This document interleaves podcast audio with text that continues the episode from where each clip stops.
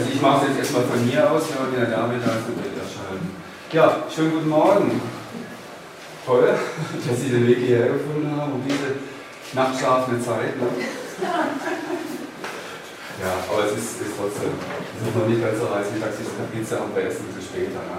Ich glaube, so wie ich Sie jetzt im Moment hier einschätze, muss ich Ihnen zu Karl gar nicht so viel erzählen. Ja? Denn ich habe die Erfahrung gemacht, wer hierher kommt, dem sagt der Name einfach schon was. Ne? Das ist It Ticks, it, it rings a bell. Ne? Also, wenn ich jetzt hier diese Seite hinschreibe, viel mehr muss ich nicht dazu sagen. Er lebte da in der Zeit, aus der er heraus auch geschrieben hat. Und ich muss auch, glaube ich, nicht erzählen, dass die Fackel sein Lebenswerk war und als sein Hauptwerk ist dieses Die letzten Tage Menschheit gilt. Ja? Entschuldigung, das geht so nicht. So.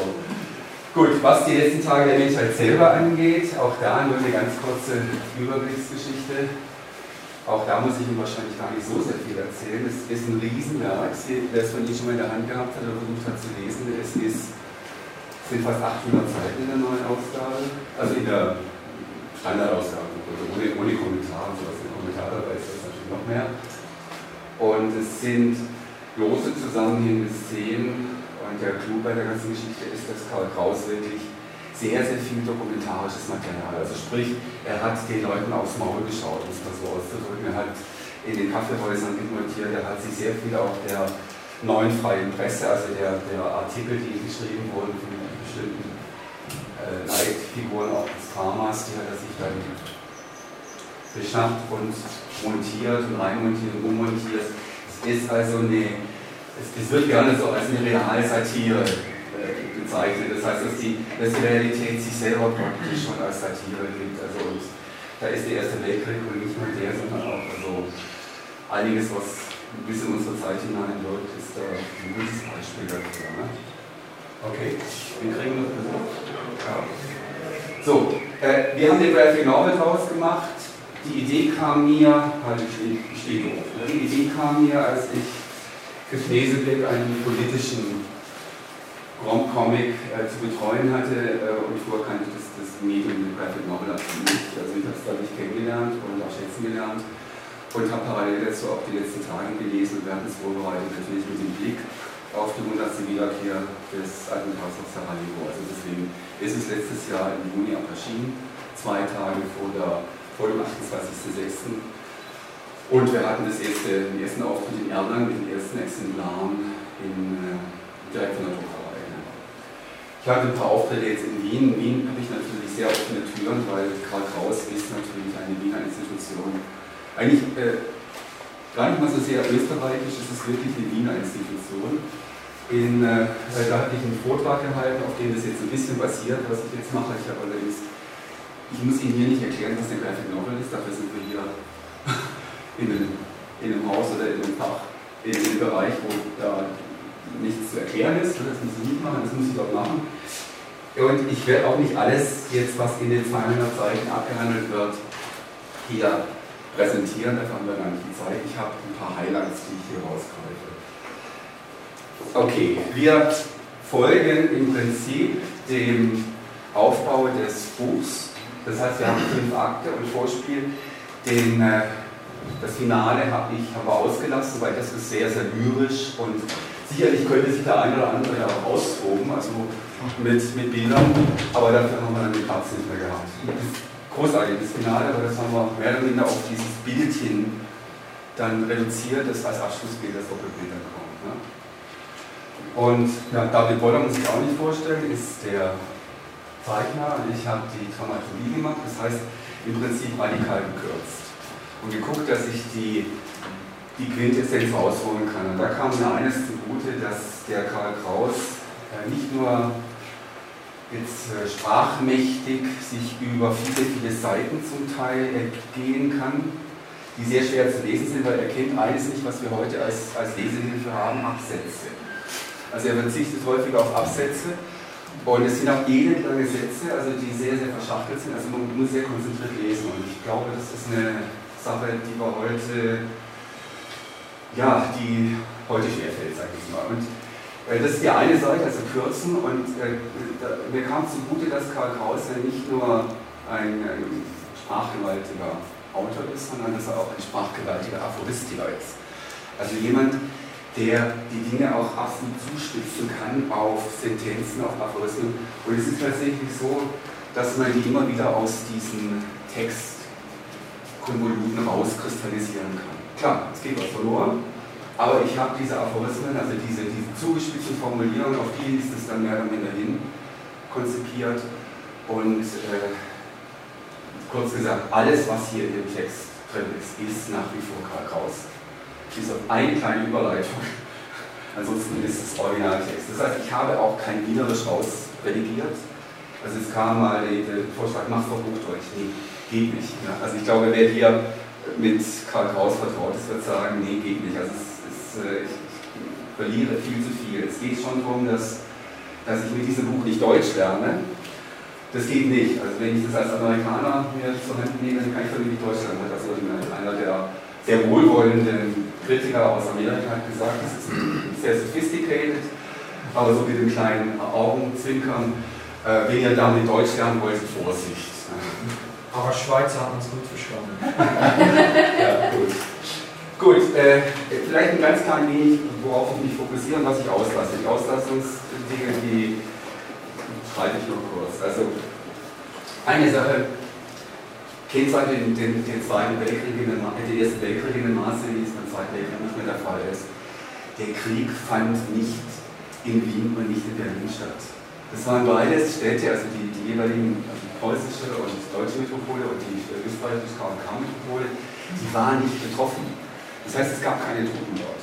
Da kamen dann zwar dann irgendwann mal von den jeweiligen Fronten die Invaliden zurück und störten.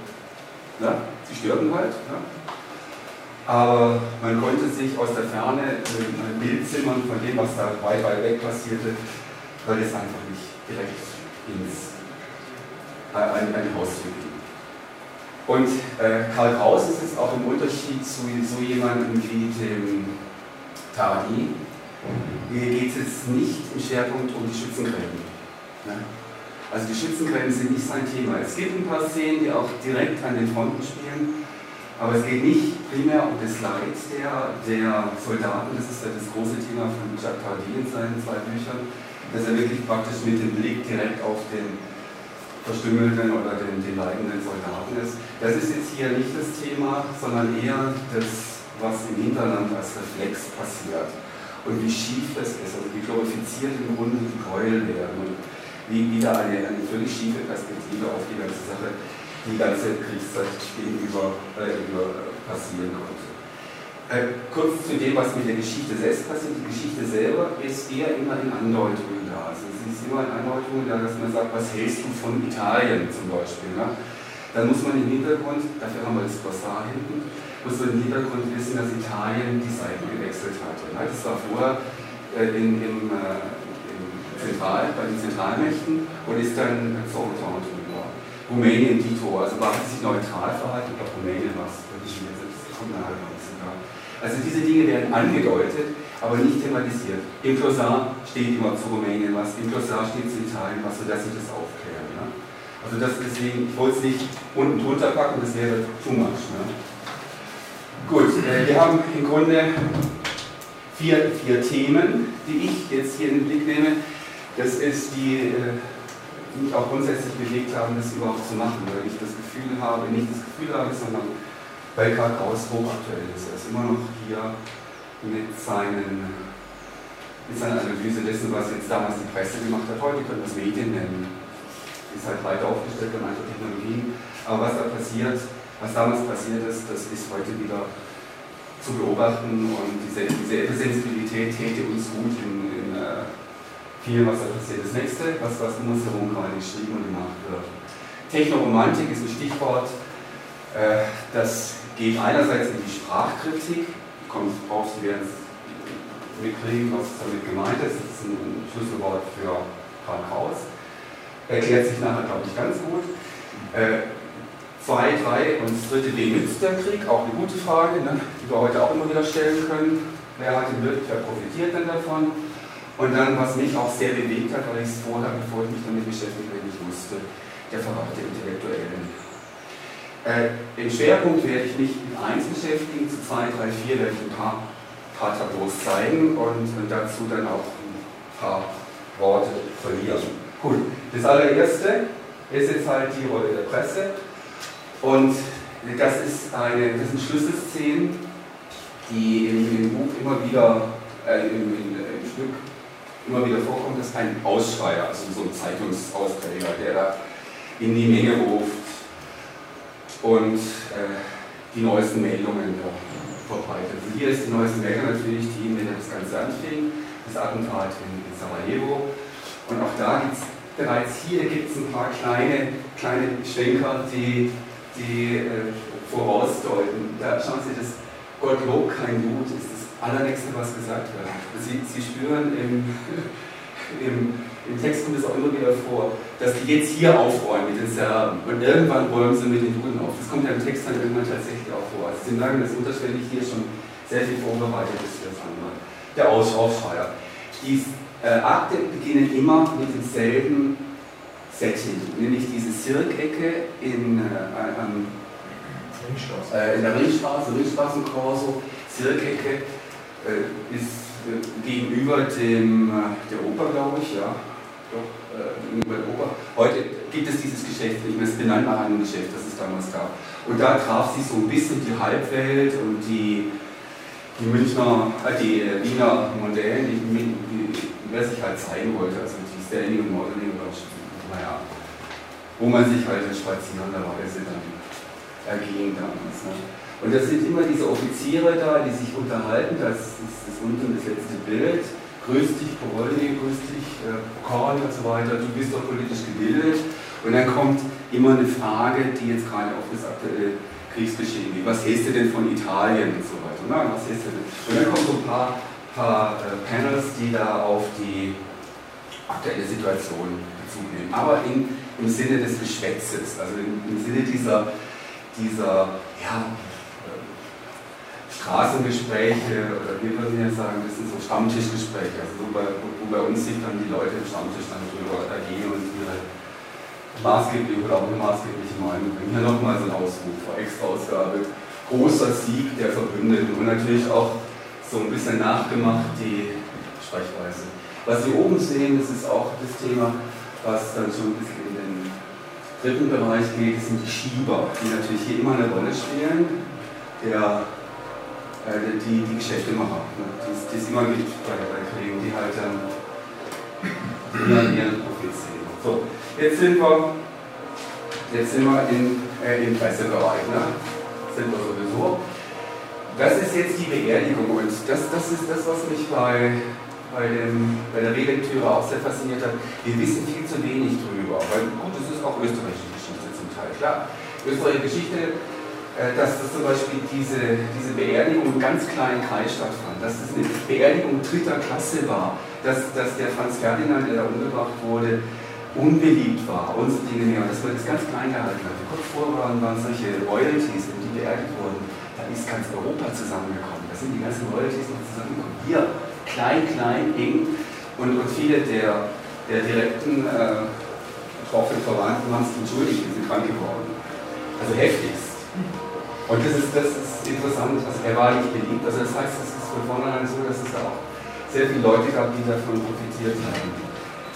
Ja, und jetzt ist es hier so, da sehen wir Pressevertreter. Und da ist jetzt einer, der diktiert.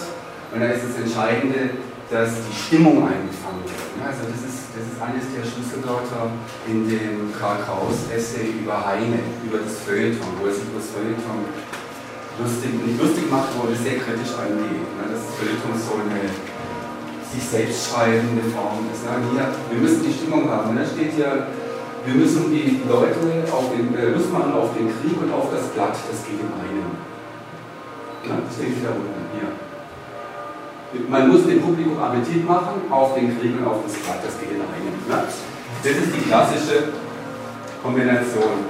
Und hier, hier ist es auch so, äh, es gab dann diese sogenannten Kriegsberichterstatter, die würden heute sagen, Embedded Journalists, kennt ihr irgendwoher. Ne?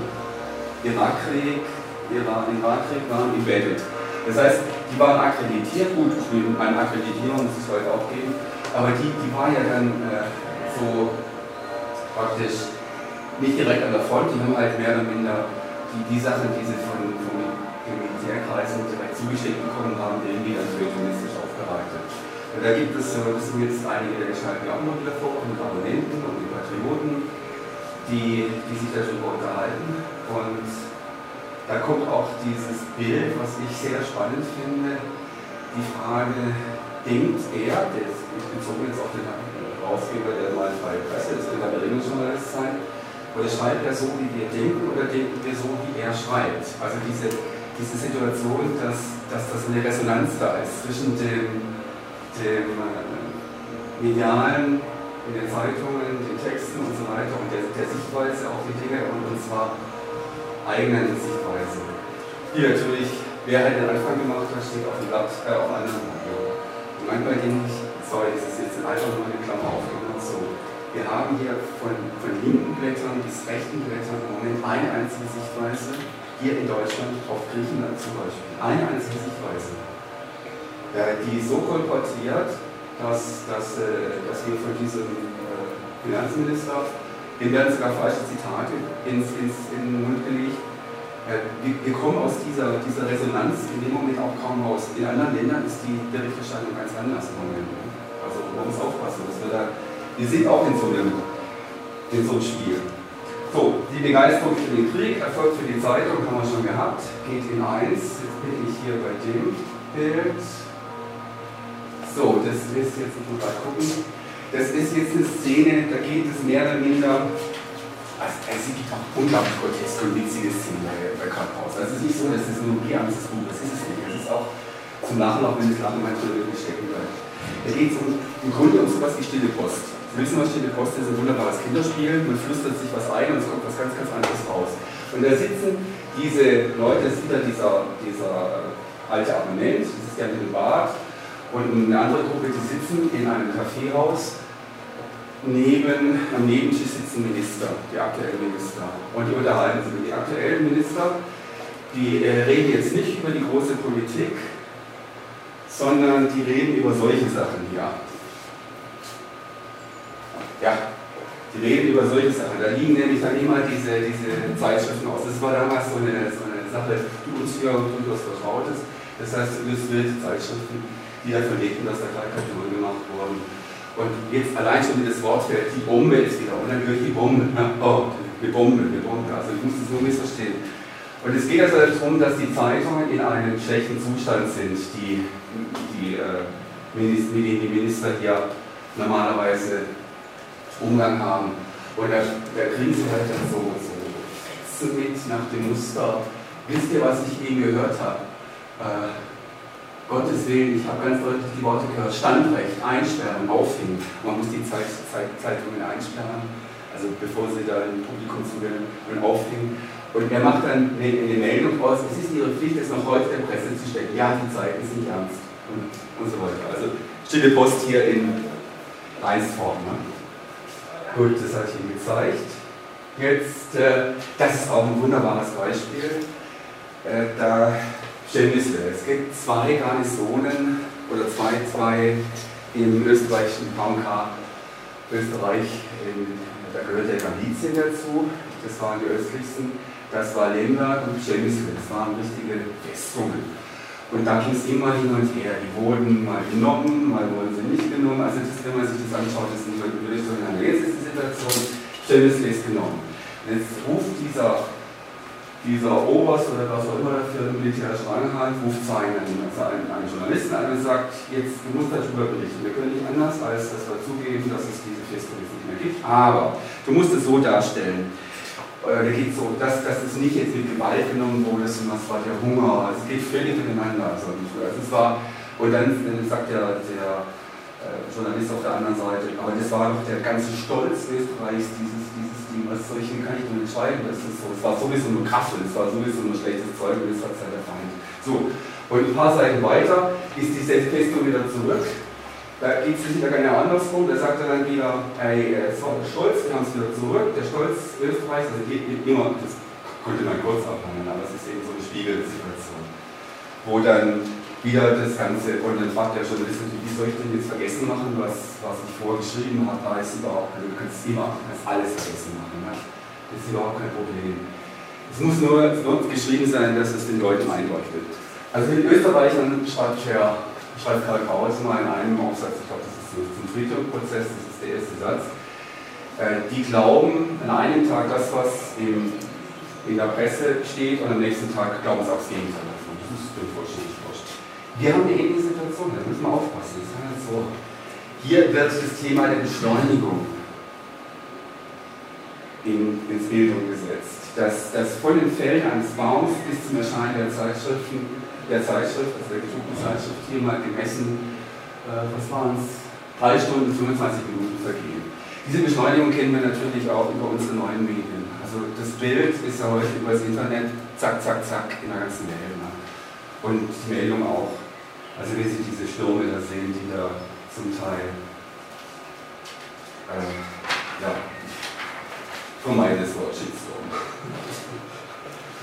Gut, Geschwindigkeit hat er damals schon gesehen, fand ich auch spannend, dass er das gesehen hat, denn es ist, ist ja so, dass diese Massenwirkung der Presse erst mit der zweiten Hälfte des 19. Jahrhunderts möglich war, nämlich mit dem Aufkommen des holzfreien Papiers, also mit der, mit der entsprechenden Druckerei, der Druckmöglichkeit. Das Papier war vorher viel, viel wertvoller. Und jetzt wurde es ein Massenartikel über den Holzschliff der verarbeitet werden konnte. Und so war es dann möglich, dann auch die Massenpresse zu generieren, die natürlich hier die Rolle spielen, die später im Zweiten Weltkrieg dann vermutlich die, äh, das Radio. Gut, Technoromantik. Das ist diese Geschichte mit, mit dem, ja, letztlich ist im Hintergrund diese, diese äh, Sache, die immer wieder thematisiert wird, wenn Sie die Zeitung der damaligen Zeit durchblättern, dass da jetzt äh, ein Seelenaufschwung angesagt sei, weil jetzt hat man so lange Frieden gehabt und da ist man verweichlicht und damals tatsächlich in Artikeln auch den Ausdruck effeminiert. Kultur sei effeminiert. Das sind die armen Frauen, die da wieder, wieder herhalten müssen. Und äh, der Heldentod, ne, das ist dann sowas, was hier, und das, das Prinzip ist, im, ist hier, dass dieses Wort hier beide Seiten hat. Techno äh, wir wissen, dass der Erste Weltkrieg der erste richtig groß industrialisiert gewesen ist. Also ich muss nicht auf, auf Gas eingehen, ich muss nicht eingehen auf diese ganze Tötungsmaschinerie. Das wissen wir und das, das wird auch thematisch. Ja. ja. Stand der Begriff von Kraus? Ja, das ist, das ist, der, das ist ein, äh, der Titel einer, eines Aufsatzes von ihm, der äh, in der Fackel erschienen ist. Und, äh, und äh, Sie werden auch gleich verstehen, was mit der Romantik dann gemeint ist. Also hier, gut, ich habe jetzt hier jetzt den, den Ganghofer als einen Protagonisten, der auch für die Freie Presse geschrieben hat. Wir kennen ihn als Heimatautor hier. Äh, der ist hier mit Wilhelm II. Das war ein Lieblingsautor von Wilhelm II. Und er besingt jetzt hier eine Waffe. Ne? Also die, die Bertha ist es jetzt nicht, es ist ein kleiner, kleineres Cousinchen, das da auf dem, aufs Feld geschickt wurde. Und äh, der Kaiser kriegt sich in eine auf die Schenkel, weil das so lustig ist, dieses Feuilleton. Ja. In Wirklichkeit geht es natürlich um was anderes. Das Lustige ist, ist, glaube ich, nicht das richtige Wort für irgendwelche dicken Berthas oder der kleine Cousinchen. Äh, Romantik sehen Sie jetzt hier am deutlichsten, denn das ist das, was Sie bis heute im Sprachduktus auch noch drin haben. Da wird jetzt einer dieser Protagonisten, der Berthold, der äh, Graf Berchtold, der ein, ja, sein Außenminister, Innenminister, also ich will es nicht ganz hier, das ging so ein bisschen hin und her, der wird abgebildet mit einem Säbel. Es gibt ein vergleichbares Bild von Wilhelm II. in Rüstung und Schwert. So. Und er sagt, die beiden, die Sie hier sehen, das sind jetzt diese, das, das eine ist der Mörder, das ist der mit dem kurzen Haarschnitt und der mit der Glatze, das ist der Gegenspieler, ist der Optimist.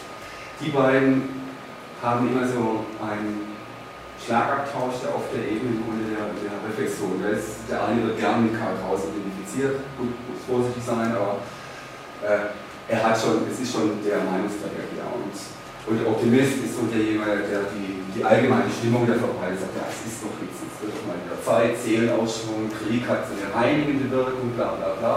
Und dieses ganze Zeug, was da so über die Medien kolportiert Romantik ist eben hier Säbel. Ne? Es ist das alte Modell, der alte, des, des, des alten Kriegs äh, oder der alten Kämpfe Mann gegen Mann, Auge in Auge und so weiter. Dieses ganze Männlichkeitsideal hier praktisch zum, zum Ausdruck. Und, und das habe ich hier eher, also ich, äh, das mit dem Säbel zwar ganz nett, aber es, äh, ich glaube, die Möglichkeit der Verwendung von Säbel in diesem Krieg ist, sieht er sehr pessimistisch. Okay, also diese Ironie, natürlich, hat gar nichts damit zu tun. Und Schwert und Säbel haben hier nichts damit zu tun. Auch, auch wenn die, die Franzosen zum Beispiel wirklich Wert darauf gelegt haben, mit ihren alten Uniformen erstmal reinzugehen, rot, ne?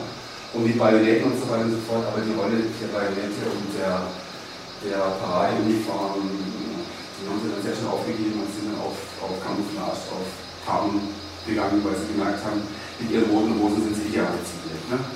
Also das, das ist, war auch ein ziemlicher Lerneffekt, dieser Erste Weltkrieg für viele dieser Teilnehmer. Also wie gesagt, die Romantik ist hier das Schwert und sie haben es bis heute.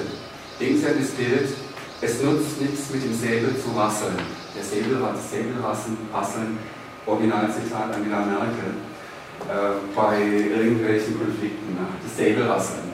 Das ist, es ist alles viel, viel brandgefährlicher heute als dieser pumpliche Säbel. Und diese, da ist Karl Kraus sehr, sehr empfindlich, was diese laxte Sprachverwendung anbelangt. Und das schätze ich sehr an ihm, dass er also nicht einfach sagt, ja, Letztlich ist es eine Verharmlosung, klar. So. Gut. Also, denn was, was wir da haben, ist natürlich die vollständige Industrialisierung des Krieges.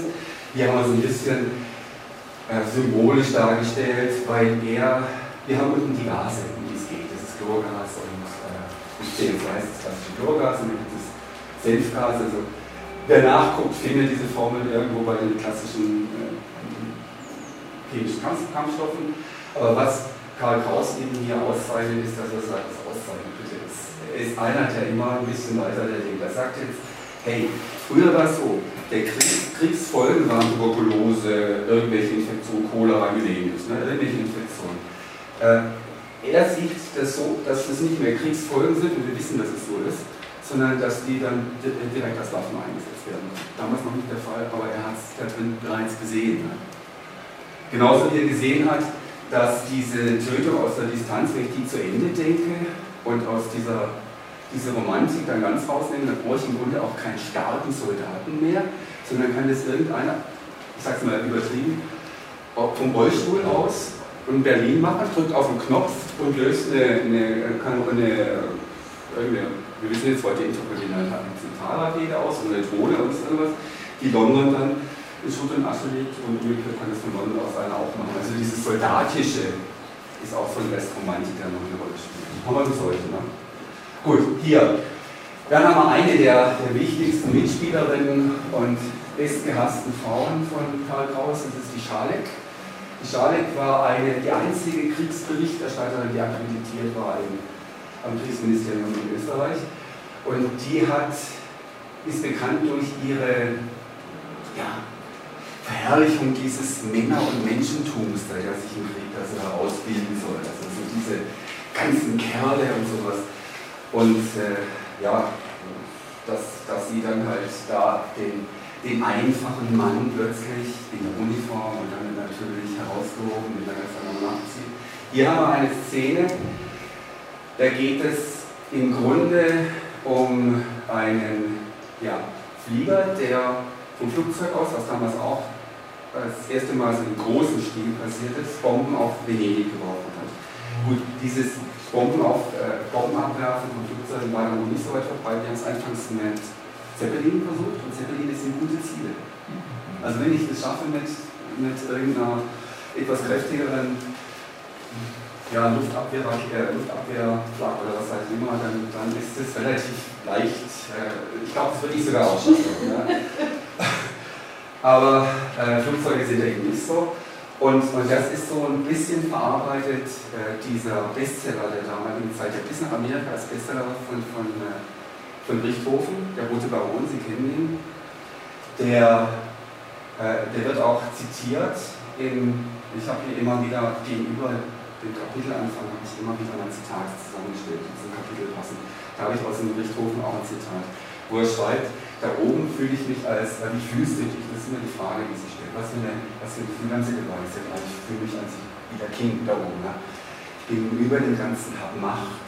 Und ich mich ärgere nur, dass ich so ein Flugzeug habe, wenn ich eine Bombe abgeworfen habe, dass da der Flügel gerade drüber geht und ich möchte doch eigentlich sehen, dieses schöne, diese Ästhetik, dieses Auf, äh, diese, dieser Aufprall und wie das dann so, was weiß ich, eine, eine Schiefschlamme gibt oder was auch immer. Ne? Also jedenfalls, das, das wird mir dann immer ein bisschen genommen und das, finde ich sehr schade. Also eine ganz, ganz eigentliche Sache. Das, das ist hier im Grunde dieses, äh, dieses Richthofen-Exzerpt oder weniger ein, eingearbeitet. Gut, jetzt, äh, das ist der Schluss. Der, ich lese Ihnen gerade noch eins vor, was äh, das Leitmotiv zu dieser Technoromantik ist. Äh, Menschheit, die Menschheit drückt auf den Knopf, auf den Knopf, wo Tod steht. Und weil dieses Können ihr die Vorstellung geraubt hat, wie der Tod schmeckt, drückt sie umso beherzter. Also er wirft der Presse vor, dass sie diese verharmlosen, dass, dass sie den Tod verharmlost und die, das, was in Schützengräben passiert. Und wir haben hier immer wieder, je später wir da sind, das ist jetzt ein, äh, dritter Akt, haben wir hier immer wieder eingebaut, dass jetzt langsames Zurückschwappt, ne, der Krieg, hier mit, mit, mit den Krüppeln. Und ein großes Thema ist auch hier, das ist wieder kräftiger Venedig, auch was wir vorher bombardiert haben, also wir gemeinsam bombardiert. Das sind jetzt hier die entsprechenden Massen, hier da ist ne? die dann auftreten. Also es ist immer wieder auch so sehr, sehr bildlich, was Kraus macht. Er hat immer wieder sehr, sehr konkrete Bildvorstellungen und auch in seiner Sammlung es sind oftmals wirklich Fotos, die einen Anstoß geben. Also was uns auch berechtigt hat, letztlich da an so eine bildliche Umsetzung zu gehen. Gut, wem nützt der Krieg? Ganz kurz. Das ist jetzt auch nicht so. Hm? Ist was? Hm? Nein, nein, nein, ist nichts. Habe ich einen Faden hier? Nein, nein, nein, ist nichts. Nein, brauche mich nicht. Mach weiter. Okay, gut. Da haben wir wieder das Gespräch zwischen Nörgler und, und äh, Optimist. Und da geht es darum, wenn man natürlich, es ist auch allen bekannt, große Industrie, ne, ist klar. Da geht es, äh, das ist dieses, diese Ironie in dem Wort Bethlehem. Bethlehem ist der Name einer Stadt in Pennsylvania, bin ich ganz sicher. Ja, vorher eine Pennsylvania. Ja, Pennsylvania, Bethlehem. Oh, Bethlehem ist bei uns natürlich auch ein Name einer ganz anderen Stadt mit einer ganz anderen Konnotation, ist ja schon klar. Ne? Und dort ist das große Stahlwerk, das ist die Carnegie Stiftung, äh, Carnegie. Äh, und äh, da ist, ist es so, dass der Chef ein Reichsdeutscher, ein, ein Deutscher ist. Und der beliefert die Entente, also die Feinde, mit, mit Waffen. Und äh, an diesem Konglomerat, das steht also in, in der Wall Street damals stand das drin, Wall Street Journal, haben 20, äh, 20 der Aktien halten Reichs, Reichsdeutsche. Also hielten damals Reichsdeutsche. Also mit anderen Worten, äh, verdient hat man auf beiden Seiten ein bisschen. Also wie man es anstellt. Das, das wussten die damals alles schon. Die wussten auch, dass, dass da hier dass die Großindustrie und die Chemie und so weiter, das ist alles eigentlich, die, das, das die Kreuz und Quer den, Krieg befördern. Hier eine Szene, die ich jetzt nicht zu, nicht zu Ende angucken, das ist nur ein Ausschnitt, da gibt es auch die Schule, also es gibt eine Volksschule und da wird dann halt dann diese Hassgesänge und so weiter durchgespielt. Und wenn Sie heute nach Wien kommen, gegenüber vom Rathaus, sehen Sie diese eine Figur tatsächlich noch. Ist ein Wehrmann aus Eisen, in den hat äh, hat man einen Nagel, gegen Gebühr einen Nagel einschlagen dürfen und dieses Geld ist dann dem Kriegsfonds zugeflossen. Also, und in der Klasse wird das thematisiert, ob man das auch ein zweites Mal machen kann und so weiter und so fort. Das ist natürlich auch eine Gewinnstrategie, dass ich mit der Verknappung, die automatisch Einkehr hält bei einer Kriegssituation, Lebensmittel, solche Schlangen, die dann, äh, wenn bisschen was angeliefert wird, billigen Käse und sowas, es ist ja ein ziemlich cholerischer Verkäufer, der also ad hoc die Preise verändert. Und natürlich auch, ist, auch er ist ein Kriegsgewinner letztlich. Ne? Und hier, das ist eine Szene, die hat, hat es beide sehr, sehr gut gefallen. Also diese Mischung aus Tieren. Es ist tatsächlich so in, in der Vorgabe bei, bei Karl Kraus, dass er sagt, da kommt ein, ein Elefant, ein Leguan. Die sind jetzt nicht markiert in dem Sinne, dass der Elefant in irgendeiner Weise so, wie es bei uns ist, mit einer bestimmten Haltung verbunden ist, sondern das ist eher so, äh, ja, Masken, die, die jetzt, also nicht der Elefant als der Treue oder der Starke oder sowas, sondern es sind einfach Masken für die ganzen Profiteure, die, die, die äh, gierig sowas machen. Und, äh, ich hatte erst gezögert, das zu machen, aber just in der Zeit, als wir diese Szene immer äh, gearbeitet hatten, hat der Economist, der britische Economist, eine, ein Titelbild gebracht, wo die Geier, also diese Bankgeier, genauso dargestellt wurden. Also als, als so in, in Anzug gesteckte mit Tierköpfen. Ne? Und dann haben wir gedacht, ey, da müssen wir uns erst recht machen. Ne? Gut, da geht es dann darum, hier, wer in diesem Krieg nicht reich wird, das ist der Schlüsselsatz, den habe ich aus einer anderen Szene hier reingepackt, der verdient nicht ihn zu erleben. Ne? So nach dem Motto. So, und reich werden könnte man auch durch, durch die zur Schaustellung, heute zur Schaustellung von Grabensituationen. Das ist im Wiener Wurstelprater ein, ein Aufbau einer, eines Schützengrabens, der zur Belustigung des, der Volksmassen der errichtet wurde und wo zum Teil dann auch echte Soldaten dann da drin spielen mussten, also tun mussten als ob. Und da wurde auch Geld gesammelt für den Krieg und eröffnet wurde von irgendeinem dieser Prinzregenten da im Hintergrund, der gar nicht weiter erscheint. Und man zeigte sich da halt auch. Das ist auch diese ganze Eitelkeit. Man hatte immer dieselben Leute da und die Presse hat auch dann mitgeteilt, die waren da, da und da. Also ein bisschen so wie Bunte. Ne? Also Party und Skala und Wunsch und so weiter, das äh, muss man sagen, wie das da war. So, äh, übrigens, das noch ein ganz klein bisschen weiter gesponnen. Sie, Ihnen sagt was, die Versenkung der Lusitania, sagt Ihnen vielleicht noch was. Das war ein Schlüsselereignis, das so in, in, einer, in der Folge dann des, den Beitritt der Amerikaner, also es hat noch ein bisschen gedauert, aber es war eines der Schlüsselereignisse zum Ersten Weltkrieg. Ähm, gebracht, zu dem Beitritt geführt hat. Und, und da ist auch, das wurde auch praktisch ganz kurz danach so ausgebeutet, ein Film, es wird auch kolportiert bei Karl Raus, der Untergang der Lusitania als Film, äh, und der zitierte Brauchen erlaubt. Also das war das Plakat. So drei, vier Tage später kann man das dann als Film dann begutachten. Gut, und heute ist es so, äh, also wieder auch, Klammer auf, Klammer zu, was glauben Sie, wie unsere Literatur oder unsere Filmwelt ausschauen würde, wenn es die neue Medien gegeben hätte. Also das, davon lebt im Grunde ein Großteil der Roman, Schriftstellerei, äh, der, der Filme, der, Hollywood-Produktion, also jetzt hier Erster Weltkrieg nicht ganz so viel, aber das, was dann danach kommt, also diese, diese ganzen Geschichten.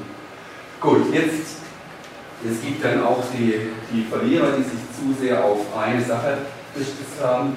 Das ist der Schluss dieser Szene mit den Elefantenköpfen und so weiter. Da fängt irgendwann mal einer an, um zu weinen und zu sagen, oh, ich bin doch ein armes, armer Mensch und ein armer Mensch und dann drumherum keine wissen überhaupt nicht, warum der so ein armer Mensch ist. Naja, er hat auf Skoda gesetzt. Skoda war damals der Rüstungsproduzent im Kautal Österreichs. Ne? Heute wissen wir, dass Skoda zu VW gehört und so weiter. Diese VW, also die, diese, diese Autos produziert, damals war es und er hat Skoda-Aktien und alle reden jetzt von irgendwas, was sein Problem darstellt. Na, für was reden sie denn? Na, sie sozusagen nach dem Frieden. Das heißt, das heißt, er verliert. Ja, gut. Das ist äh, der Verrat der Intellektuellen, das ist das nächste große Thema und das fand ich auch ganz erschreckend, weil ich es vorher ehrlich gesagt nicht gewusst habe.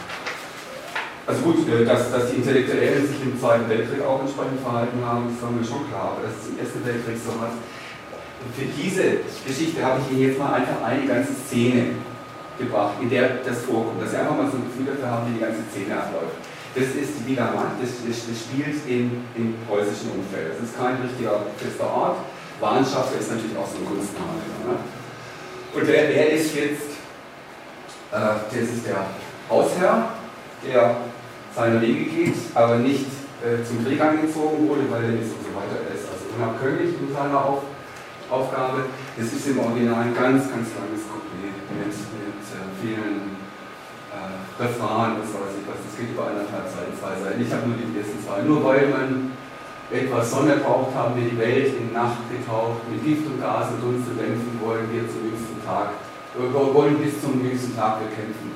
Ist das nicht praktisch von uns Deutschen und so weiter? Ne? Also, und es geht halt weiter. Und dann äh, parallel geht die Mutter des Hauses mit den beiden Kindern zum Spielplatz. Und das ist eine Szene, die hat ja auch viel Spaß gemacht, weil es das, das ist meine Lieblingsszene. Das ist eine Lieblingsszene, deswegen bringe ich sie. Und, und das ist eine, eine Szene, in der in die Zitate aus allen möglichen Richtungen einmontiert sind. Also ich komme da gleich dazu drauf. Ich habe nur zwei Kinder, die leider noch nicht militärtauglich sind und sind weniger als das eine zum, zum Beispiel ein Mädchen ist. Ne? Hoffentlich aber wird der Krieg noch lange dauern, sodass sich das Problem löst, weil dann ist der dann 16 oder so, kann er eingezogen oder 17 oder 18 oder Und dann der Gatte ist nicht im Felde. Das ist diese kleine, diese kleine Sache, die habe ich reingepastelt. Das ist das Einzige, was ich wirklich, was nicht gerade raus ist. Ne? Und dann ist der leider nicht da. Er ist unabhängig für das Opfer, für das Vaterland kein Opfer bringen zu können, müssen einen geschäftlichen Erfolge entschädigen. Und so, also so dieses, dieses ah, völlige Ironie der Sprache. Und die beiden spielen jetzt Krieg und müssen es natürlich anständig spielen. Also Krieg spielt man nicht einfach so, sondern im Rahmen des Anstands. Ne? Also der, der, der, wie heißt der, Karlchen, Mariechen und ja, ja der kann keiner Fliege was zu Leide tun. Ja, so und dann kommt so, wir hatten Einkreisung gespielt, dann Weltkrieg und nur, also Einkreisung sind so, ja. ich wollte doch nur Platz an der Sonne planen, das ist eines dieser, Kernzitate, ne? das ist davon von Wilhelm II. Ich habe ihren Noterfolg mit, mit Bomben belegt und nur will sie nicht tot sein. Er lügt. Ja, nee, ich nicht, ist eine, ist eine äh, Lüge. Echt Reuter. Reuter gibt es seit 1841. 51 ich habe in der englischen Ausgabe da jetzt einen, einen, einen Asterix gemacht und es kurz unten erklärt. Würden wir in einer neuen Ausgabe vielleicht auch machen, wobei es heute bis heute gibt. Ja, es gibt bis heute Reuters. Mariechen, Gegenangriff und so weiter.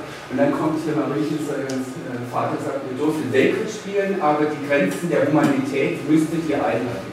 Das ist so, Zunge zergehen lassen. Die Linie kann keiner Flieger rational tun, gründen.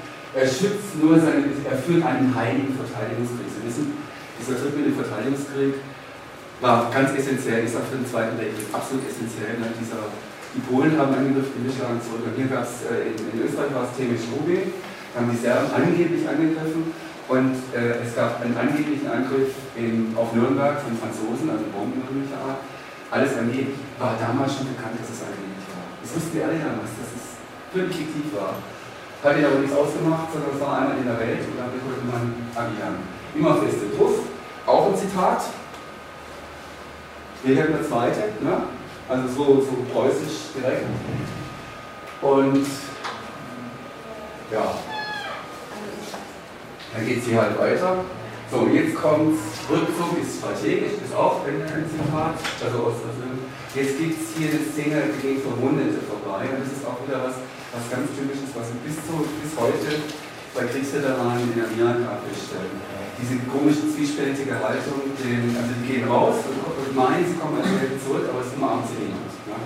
Also hier, für Verwundete keinen Zutritt, jetzt, wo soll man denn hingehen? Und dann sagen die, also wehe, wenn die die Tafel nicht lesen, mache ich eine Anzeige im Ortsvorsteher. Also diese unangenehme Geschichte in einer anderen Szene kommt vor, dass jemand blind ist und also das sagen diese, diese Soldaten ja, also oder diese Befehlshaber, also tot oder, oder gar nichts, also diese Zwischengeschichten sind lästig. Ne? Also wie man das blind umtast, das sieht einfach doof aus und der macht sich dann eher lächerlich, als dass man ihn noch mehr ernst nimmt. Ne? Da tauchen jetzt ein paar Namen auf, Bethmann Hohlweg, der damalige deutsche Kanzler, Siegfried Tirpitz und so, da muss man halt im Glossar Wenn man es nicht weiß, kann man nachschlagen und kann gleich Informationen drüber. So, in der, in, der Mitte, in der Mitte ist das, was ich jetzt hier, wo es zum ersten Mal erwähnt wird, das ist das Manifest der 93. Hat irgendjemand von Ihnen davon schon mal gehört? Vom Manifest der 93? Das ist im äh, Oktober 2014 in allen großen Zeitungen erschienen und unterschrieben haben das 93 Intellektuelle und Kunst- und Kulturschaffende, also Wissenschaftler und Intellektuelle. Ähm, das ist jetzt der Schluss der Szene. Ich komme gleich nochmal auf die. Da sind so ein paar Sachen. Äh, der, der, das ist auch eine, eine typische Redeweise britischer Neid, also ganzen Stereotypen, britischer Neid, französischer Revanchenlos, das ist natürlich noch 71, ne? äh, russische Raubgier, die Frage nach der Kriegsschuld beantwortet sich von selbst, Deutschland wollte den Platz und dann also machen wir das. Europa war vorbereitet, war, war ein Pulverfass, geht natürlich in die Richtung dieser Clark-Geschichte heute. Ne? Ich langweile Sie nicht mehr. Also wenn ich, wenn ich, jetzt zu, zu lang werde und eine Konzentration überfordere, müssen Sie mich stoppen. Ne? Okay. Und, und dann unten der Satz, also dies, der Europarat Pulverfass ist so ein bisschen, ich sie diese Clark, äh, Schlafwandler-Diskussion verfolgt. Der, das war eines der Bücher im März 2014, äh, die sehr furore gemacht waren, weil es viele Leute so gelesen haben, als wäre damit die Kriegsschuldfrage Deutschlands relativiert. Man muss es allerdings genau lesen. Also das, das ist äh, eine verkürzte Lektüre, das stimmt nicht. Der belgische Vertrag, also Sie wissen, dass die Deutschen in Belgien einmarschiert sind, um diesen Schlieffenplan einzulösen, dann von oben dann in Frankreich einzufallen. Belgien ist nicht gefragt worden. Ne? So, und jetzt äh, hier, das, Sie, kriegen, Sie kriegen den Text im Internet. Ich habe es bewusst mal jetzt nur einen Auszug reingenommen. Hier, äh, es ist nicht wahr, dass wir friedlich, ganz unten, dass Deutschland diesen Krieg verschuldet hat, dass wir friedlich die Neutralität Belgiens ist da unten nachweislich war in Frankreich von England zu einer Verletzung entschlossen, nachweislich war und so weiter, dass einem einzigen belgischen Bürger Leben und Eigentum von Sie wissen, dass dafür ziemlich gebütet wurde. Also wer das, also wäre schon, ich weiß nicht, hat es keine, keine Hauptstadt, also die wurden, die wurden gleich gemacht. Und äh, diese, äh, bei 90er Geschichte, ach, die sagen, wer unterschrieben hat, das ist ja, das darf ich nicht überschlagen. Da, da werden Sie nicht wundern. Äh, Max Land, Gerhard Hauptmann, Fritz Haber, Wilhelm Röntgen, Felix Klein, der Mathematiker, Ernst Heckel, der Künstler Lehmbruck hat unterschrieben, Max Reinhardt, der Regisseur und, und, und, und, und. Und das Erschreckende dabei ist, es sind viele Leute dabei, die wir bis heute irgendwie achten. Also Max Planck, sorry, ich, das ist irgendwo, das, ich denke schon, dass, dass der dass, äh, viel Verdienst hat. Gerhard Hauptmann ist auch eher, eher einer, der ja, den wir nicht in die ganz, ganz rechte Ecke stellen würden. Ne? Aber dass so eine kollektive Gehirnwäsche wieder passiert ist, dass die diesen Blick auf die Sachen so nehmen konnten, würde mich ehrlich gesagt auch heute sehr, sehr nachdenklich machen. Also weil ich glaube nämlich auch, dass, dass wir zum Teil in einer, in einer vergleichbaren Situation bei manchen Dingen sind heute. Also ich, ich rede jetzt nicht von Lügenpresse, das ist zu einfach. Ne?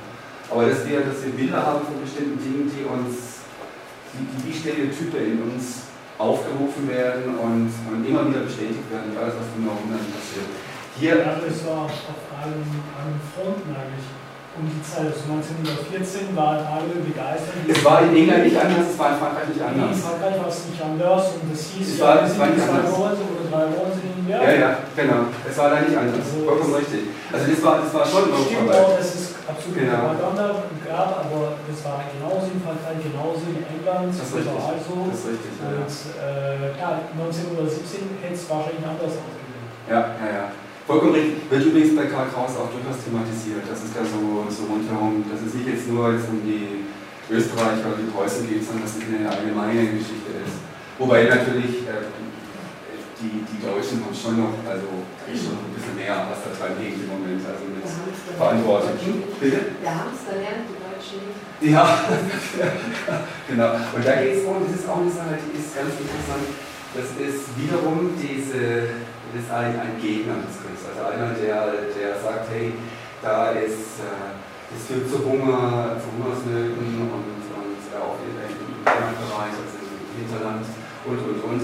Der wird sich interessiert. Der wird also jetzt zu jemandem, der eigentlich ja, nicht mehr ganz richtig im Kopf ist. Das ist eine, eine Sache, die finden Sie auch. Sie finden, Sie, Sie finden sowas, dass das wer, wer abweicht, also massiv abweicht von einer, von einer Meinung, die als Konsens als, als, ich mal so als, als stereotyper Boden da mehr da ist, der, äh, der führt dazu, dass, dass man den in die Ecke, der ist verrückt. Äh, er dreht sich dann, das ist der Anfang, es dreht sich dann, er ist dann die, er ist dann von der Autor bezahlt. Ne? Also das ist das zweite, also die, die berühmte fünfte Kolonne, das gibt es ja auch. Also das ist ja, äh, alle, alle Diktatoren, wenn Sie sich überlegen, was in Russland zum Beispiel passiert mit den Organisationen, die die dann äh, in irgendeiner Weise jetzt sich irgendwelchen, äh, was Bereich Umweltschutz oder sowas oder Frauenrechte oder was auch immer da ist, sag ich mal, und dann idealerweise auch internationalen Listen verflochten sind. Dann sind sie sofort auf einer Liste der quasi Verfügung. Also sind, und Dito auch äh, ähnliche, ähnliche Dinge dann auch in der immer selten. Oder das, was in Ägypten passiert ist mit äh, bestimmten Organisationen. Also Psychiatrisierung der Kritik.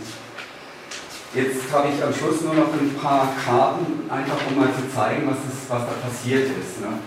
Äh, das, das ist im Grunde Galizien da unten. Die Rede war vorher von und Przemysl, das ist diese Festung, und Lemberg. Lemberg ist heute, Kiew ist heute in, weiß jemand, wo es ist? Ukraine. In der Ukraine, genau. Und das gehört zu Polen. Das gehört zu Polen.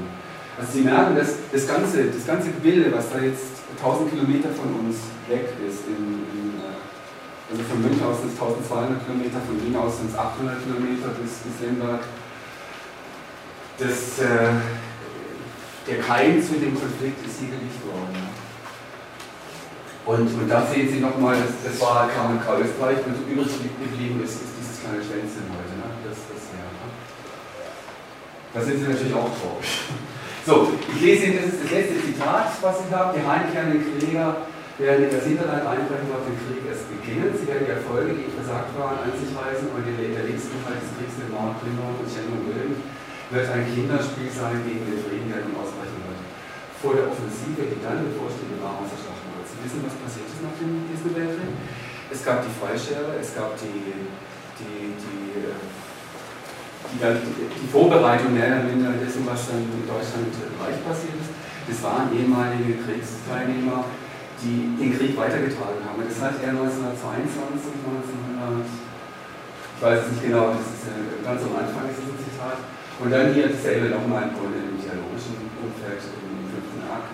Man wird vergessen haben, dass man den Krieg, Krieg verloren, vergessen haben, dass man ihn verloren, vergessen, dass man ihn geführt hat, haben wir nicht aufhören. Und ich, ich finde es erschreckend, erschreckend hellsichtig und irgendwie, ist, ich weiß nicht, wie Sie mir ist auch ein bisschen mulmig, wenn ich da die 1000 Kilometer weiter östlich denke, was im Moment gerade, gerade passiert. Ja, äh, vielleicht noch ein einziges Zitat das äh, ich auch in den Anfang gestellt, eigentlich am Anfang gestellt habe. Beim Krieg ist es so ähnlich wie im Kindergarten oder in der Kinderschule, dass der eine auf den anderen zeigt, hey, du hast angefangen, du hast angefangen. Also gucken Sie sich doch nur mal jetzt, jetzt den Blick auf, wenn, wenn Sie sich das überlegen, was im Kinderstreit passiert. Ne? Genau dieselbe Struktur. Wasserlig würde es nennen, Interfunktion der Ereignisfolge, das ist nicht nur für die Klammer auf, Funge. Äh, sehen Sie jetzt auch mit, mit Ukraine oder mit, mit vielen Konflikten drumherum, dass das eine auf einmal zeigt. Jetzt wird, jetzt wird die Einreise von deutschen Diplomaten nach Russland verwehrt. Oh! Vorher gab es eine ganz lange Liste, dass die Russen nicht immer so uns rüberkommen dürfen. Ich weiß es nicht. Ist das nicht irgendwie doof? Also nicht, dass ich jetzt hier. Gut, und das ist das Schlusstableau, das ist, wie wir den, den, äh, das Finale miteinander zusammengefasst haben.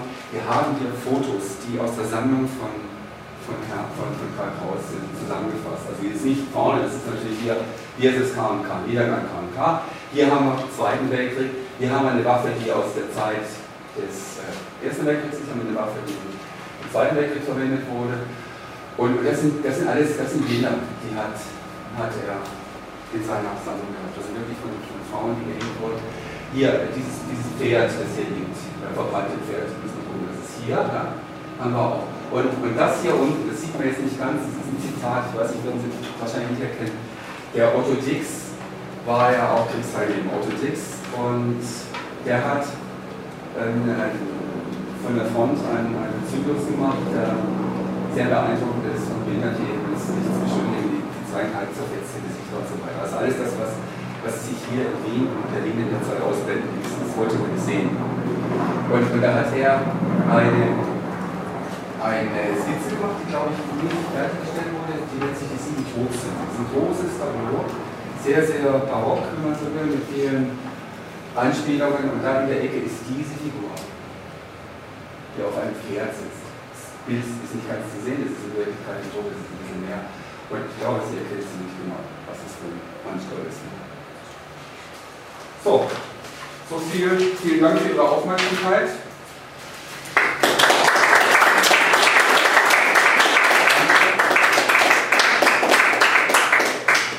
von, Ver- zum Verständnis, ist der, die Vorlage von äh, Karl Kraus ein Roman Nein, nein, nein. Nein, äh, das ist ein, äh, wenn Sie so wollen, ein Theaterstück mit Anfangszeichen, weil es ist nie, auf, nie völlig aufführbar. Es ist 800 Zeichen, es sind alles Dialoge. Das ist eigentlich ein Theaterstück, wenn Sie so wollen. Er hat gesagt, es ist ein Theaterstück, das kann hier auf, dem, auf unserem Planeten gar nicht aufgeführt werden. Es ist ein Mars-Theater. Also er stellt sich vor, mehr oder minder, in dem Maße, wie es dokumentarisch ist, sind wir alle Mitspieler. Ja. Also wir sind selbst in diesem ideologischen Sumpf drin. Also das, das, äh, da ist er ganz skeptisch. Äh, und es muss ein Marsianer draußen, also die, das Marspublikum, guckt dann auf die Erde und sieht dann, was da alles so ähm, Das, passiert. das zeigt also schon viel, was hinter der, also Ja. ganz weit weg von der Front Ja, ja. ist. Aber erstaunlicherweise sieht man gar nicht von dem, also man sieht viel von der Bourgeoisie, von Ja, ja. welche, Ja, ja. wer wirklich Interessen daran hat, aber diejenigen, die diesen Krieg entschieden haben, eine Etage höher, Nee, die werden gar nicht erwähnt. doch, doch, die werden schon erwähnt. Es, es ist nur so, äh, da die, also erst Wilhelm II. taucht natürlich auf mit seiner Entourage, die habe ich jetzt nur kurz gezeigt. Es taucht auch der Franz Josef auf und es tauchen auch diese ganzen Generäle auf, die also da in äh, maßgebliche Rolle spielen, also die auch kriegstreiberisch waren. Der Familie von Lützenburg zum Beispiel, der ja von vornherein eigentlich Serbien angreifen wollte, kostet es es wolle. Ja, und auch die, die Vorgeschichte spielt letztlich auch eine Rolle. Also das, der, quasi, Sie wissen, dass Österreich hat seit den 19, 1860er Jahren hat es Herzog, äh, äh, Bosnien-Herzegowina besetzt gehabt und dann Anfang des 20. Jahrhunderts, also ich bin nicht mehr genau sicher, nageln Sie nicht fest, ich glaube 1906 oder sowas, annektiert. Und das war, das war halt der Stachel im, im, im serbischen Konglomerat. Es gab ja diese Bosnien, äh, diese, die, diese Kriege da, die äh, äh, Balkankriege der, in der Zeit, also die kleinere Scharmützel, die das alles vorbereitet haben und Tricksereien ohne Ende. Also es, es werden diese Figuren von Karl Kraus, also wie, Karl, wie, wie der Wilhelm II. und auch äh, Franz Josef, die werden als Karikaturen dargestellt. Vermutlich, weil sie es zum Teil auch waren. Bei, bei Wilhelm II. wird indirekt klar, was damals indirekt auch schon oder vielleicht durchaus schon klar war, seine Homosexualität. Jetzt nicht jetzt im, im Sinne, dass das jetzt ein, aber das ist so, so diese Männerfreundschaft, du klappst auf den Hintern und, und er hat so eine Entourage, die ihm halt spiegelt und sagt, ah, Sie sind der Tollste, Sie sind der, der größte Künstler aller Zeiten, Sie sind äh, bis zum Schluss, Sie sind Gott und sowas. Ne? Weil wir, wie, wie sich eben auch Leute heute, also denken Sie nur an, also kennen Sie Tuchmann, Tachmann, äh, Touchman, die äh, Vorheit der Regierenden, die umgeben sich von einem bestimmten Punkt an mit Ja-Sagern. Also auch die amerikanischen Präsidenten haben sich von einem bestimmten Punkt an die Ja-Sager umgeben. Johnson, Vietnamkrieg. Der hat alle, der hat die, die weggelobt, die kritisch zu dem Ganzen waren. Er hat sich die Ja-Sager ausgesucht gesagt, ja, weiter so und so weiter. Er wollte das ausblenden und so war es natürlich auch. Die blenden das dann aus. Und dann kommt der schöne Satz am Schluss, ich habe es nicht gewollt. Ich habe den Krieg nicht gewollt. Er ist mir aufgezwungen worden. Äh, was ich noch schnell sagen wollte, als Information. Wer jetzt wirklich hungrig geworden ist auf das Buch, ich hoffe, das seid ihr jetzt alle in seinem netten Vortrag, äh, man kann das Buch dann auch bei ihm direkt kaufen, er kann es euch dann unterschreiben. Oder wir haben einen Stand da, das ist bei der Bühne beim Aufgang, kann man das Buch auch holen, ich mache euch da noch eine Zeichen ich Zeichen.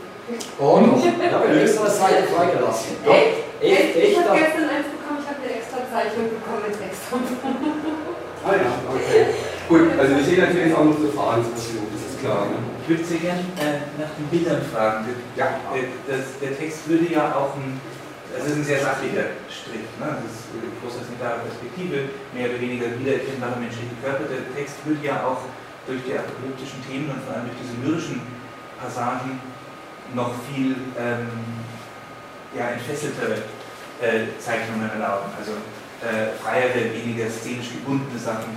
Sehr häufig sieht man die Leute, die sich unterhalten und ähm, nicht etwa sehr viel von dem, worüber sie sich unterhalten. Ähm, war, das eine, war das eine spezifische Entscheidung, dass er Absolut, absolut. Also es sind zwei Sachen, die da eingespielt haben. Das eine ist der, ist der einfache Umfang. Wir haben uns gesagt, wir machen das innerhalb von 200 Seiten.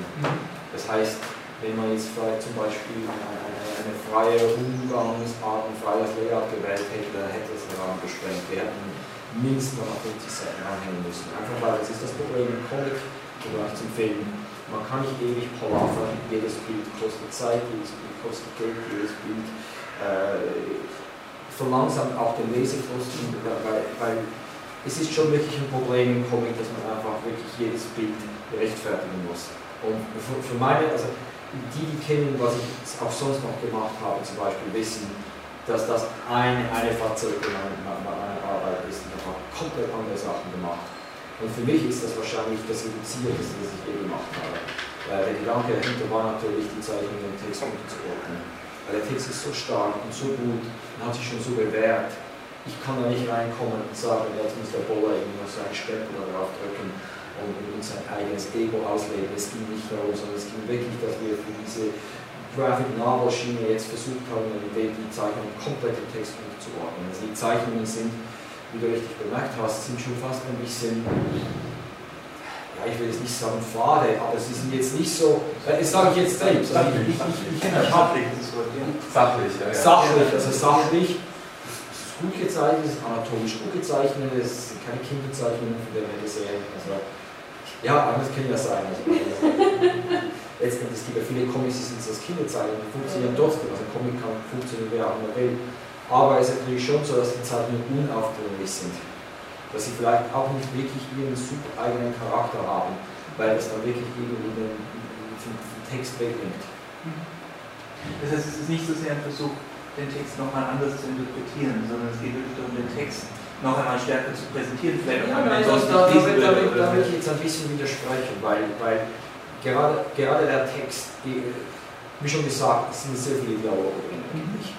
Und, und, und, ein Comic ist ja nicht nur eigentlich, oh, wie sieht der aus vom Stil, sondern wie ist er auch erzählt. Also gerade diese Szene mit dem Optimisten und dem Nörgern war natürlich erzähltechnisch eine riesen Herausforderung. Also, ich meine, das ist für einen Comic sagen, ist das immer der Horror, die, die, die, diese Dialoge eigentlich. Das, das, das, das ist immer da, wo man am meisten überlegen muss. Und da muss man wirklich jedes Register der Kunst ziehen letztendlich, weil man muss verschiedene Einstellungen, man muss mit Negativrahmen arbeiten und so weiter und so fort. Das ist dann nicht wirklich langweilig. Vor allem in dieser Szene war es noch schlimmer, weil wir uns entschieden haben, wir haben keine Hintergründe. Das heißt, diese zwei Leute, weil es ist, sie sind so im Gesamtraum drin, es macht keinen Sinn, die irgendwo zu platzieren dass wir sagen, okay, wir platzieren die nicht. Also ich habe schwarz, ich habe weiß und ich habe zwei Figuren. Und das teilweise über zehn Seiten. Und das macht dann irgendwie keinen Sinn, zum Beispiel, das ist ja beim Comic immer die Frage, zum Beispiel, man hat das Wort, man hat das Bild. Jetzt, was soll man machen mit dem Bild? Soll man das Wort illustrieren oder soll man versuchen, etwas dazuzufügen, das im Wort nicht da ist? Also die, meisten bekannten Comics wie Asterix, Team Struppi, Mickey Mouse, ist es ja eigentlich immer so, dass, dass, der Text letztendlich nichts wirklich Neues hinzufügt, sondern eigentlich immer beschreibt, was eigentlich im Bild passiert. Also gesagt, ein paar Ausnahmen. Also das ist ziemlich sachlich vorangetrieben, aber es ist eigentlich alles schon da. Jetzt bei uns ist es natürlich so, dass, dass der Text so viel Informationen beinhaltet. Nicht nur kann man das wirklich umsetzen, weil es einfach zu viel ist. Aber es ging wirklich eigentlich darum, dass der, der Text war wichtiger, die Zeichnung war ein bisschen weniger wichtiger. Und äh, das Buch muss lesbar sein als Buch. Es ist trotzdem nicht ganz einfach, das will ich glaube ich durchaus zugeben. Also man muss schon, es erfordert schon diese Konzentration und, und wenn man kein, gar keinen Hintergrund hat zum, zum Ersten Weltkrieg und gar nichts dazu weiß, wird es ein bisschen schwierig. Also, und wie haben Sie denn zusammengearbeitet bei der Auswahl der... der das habe ich. Das, habe ich gemacht. Sie haben dann... Äh, richtig, und dann habe ich, ja, die Zusammenarbeit ist klassisch im Grunde. Ja, also, was wir, muss ich vielleicht sagen, es gibt ja in Comics eigentlich zwei Arten, wie, man Text in Comic umarbeiten kann. Äh, es gibt ja das klassische Skript, das ist Szenario, wo dann der, der Autor zum Beispiel sagt, Seite 1, äh, erstes Bild, bla bla bla, zweites Bild, bla bla bla, drittes Bild, bla bla bla. Gewisse Autoren arbeiten so. Dann gibt es dann Comics the Marvel Way, also Marvel war eigentlich die erste amerikanische Firma, die damals so angefangen hat, die haben das nennt sich auf Englisch. Also das ist dann einfach eine, eine Zusammenfassung, weil Marvel hat damals herausgefunden, da, dass, das ist ein bisschen das Problem, muss ich ganz ehrlich sagen, mit den Autoren, da, da, da, das Schreiber zwar eine sehr gute Vorstellungskraft haben, sich das aber letztendlich visuell das Endresultat nicht vorstellen können. Zum Beispiel, wenn man sich das mal anschaut, alle alten Trickfilme bis in die 70er Jahre wurden zuerst gestoryboardet und dann geschrieben. Und dann mit den Fern also mit den Flintstones, mit den Hanna-Barbera-Sachen, hat sie plötzlich gemerkt, irgendwie, es ist einfacher, industriell gesehen, wenn wir es zuerst schreiben. Und dann ist der Witz von allen Sachen verloren gegangen. Weil die, die alten Trickfilme, die waren sehr visuell, die waren sehr witzig und es ging auf die Gags raus. Und das kann man nur machen, wenn man zuerst zeichnet, das kann man nicht schreiben. Und Marvel hat das dann in den 60 Jahren auch herausgefunden, dass sie mehr Emotionen aus den Helden und den Figuren rauskriegen, wenn der Zeichner nur ungefähr weiß, was er zeichnen muss. Und das dann letztendlich die Zeichnung den Autoren zurückgibt, dass der Autor eine Dialoge einsetzen kann. So haben wir eigentlich gearbeitet. Ich habe äh, zum Beispiel, es hat äh, gesagt, Szene 1 ist bla bla bla bla bla.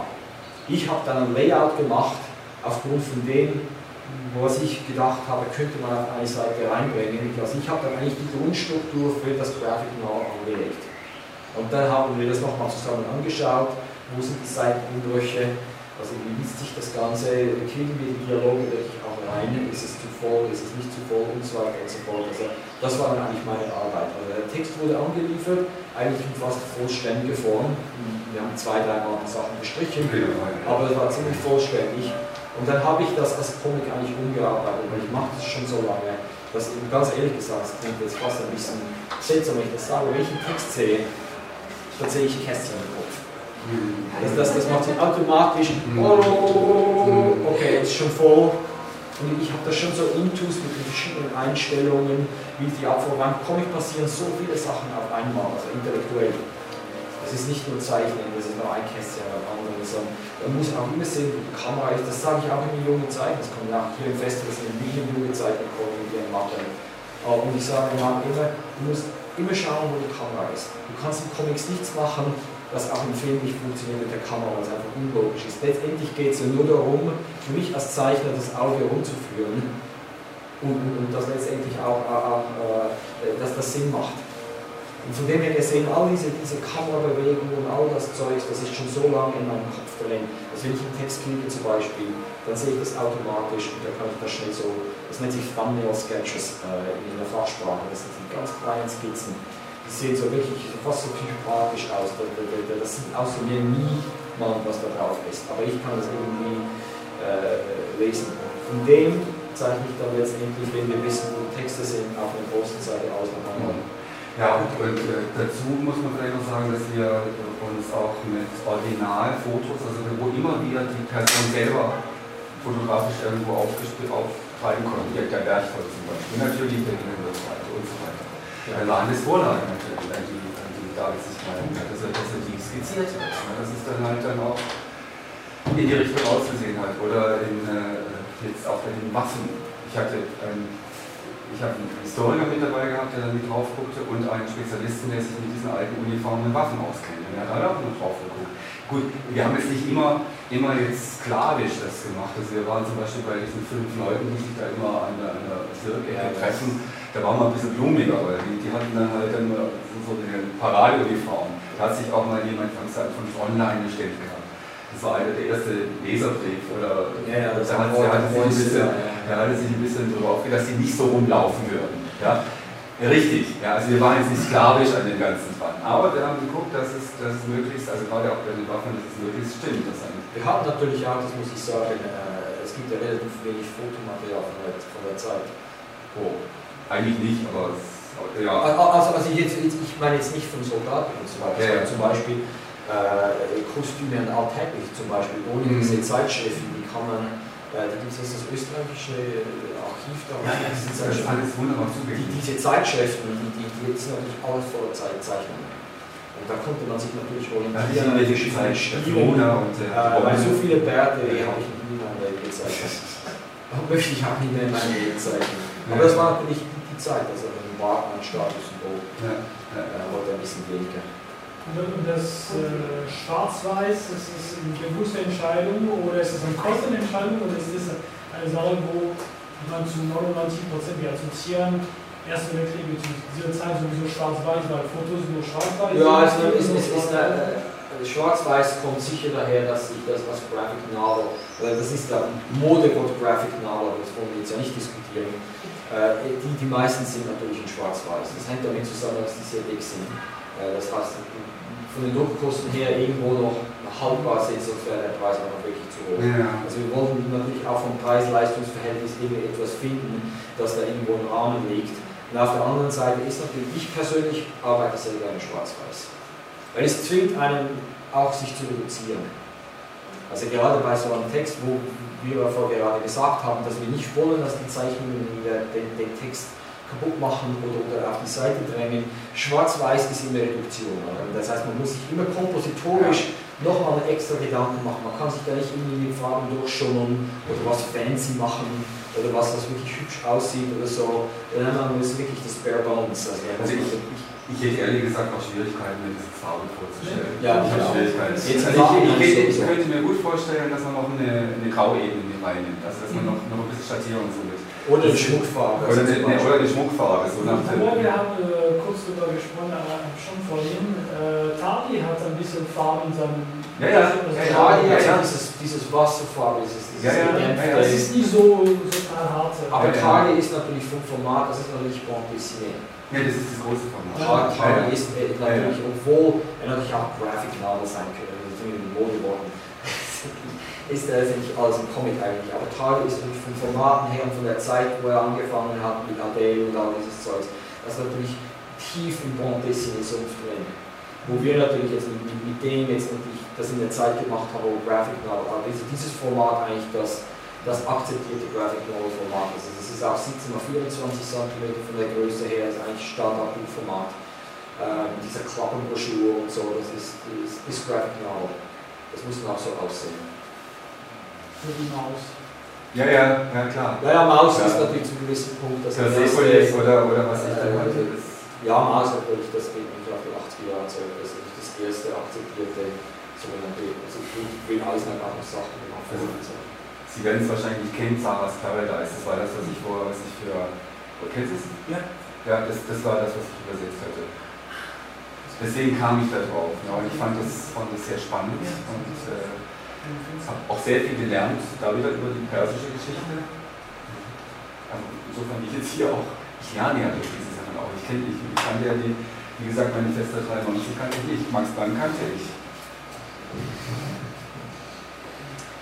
Naja. Sehe ich recht, dass in der Figur des Nörglers auch der Autor auftritt? Raus ist das Ja, äh, ich habe immer ein bisschen Schwierigkeiten mit so einer. Bitte? Ja, das ist. Ja, es wird, so- wird so gesagt, äh, klar. Also wir haben, ihn, wir haben ihn auch von der, von der Zeichnung her so angelehnt. Wobei, mein, es ist trotz allem, es ist Literatur, es ist eine Kunstfigur. Ja, Ja, sieht ein bisschen Ja. ja, eine Hommage, genau, Hommage. Ja. Also das hat man damals auch nicht anders gesehen, also dass, dass er derjenige ist, der sich da reinschreibt, schon klar. Es, es gibt ein paar, das ist jetzt ein sehr persönliches Interesse, aber es gibt ein paar Texte von Karl Kraus, wo er wütend darüber wird, dass ihn Karikaturisten gezeichnet haben. Ähm, war das irgendwie eine Überlegung bei der. Nee, Karl Kraus war der große Hasser, also er hat eine, eine Okay, er war immer wütend, das Ja, ist ja. weiß ich, weiß ich nicht. Aber er, ich, ja, und er hat ja auch in, äh, seine Texte sind ja auch im Simplicissimus erschienen, aber gut, er ist dann, glaube ich, nicht karikiert worden. Hm. Ich weiß es nicht. Er ist ein paar Mal karikiert worden und Ja, dann heißt, sicherlich, diese Karikatur in der Fackel wieder abgebildet und sehr lange gegen diese Karikatur Ja, geschrieben. er war ja auch eitel, meine Güte. Ja, klar war der eitel Ober, also insofern, aber ich weiß, ich weiß es ehrlich gesagt nicht so genau. Also, ich, ich, ich könnte mir vorstellen, dass er, weil ich äh, viel weggestrichen habe, dass es ihm Grab umdreht. Aber das tut er eh. Das tut er eben.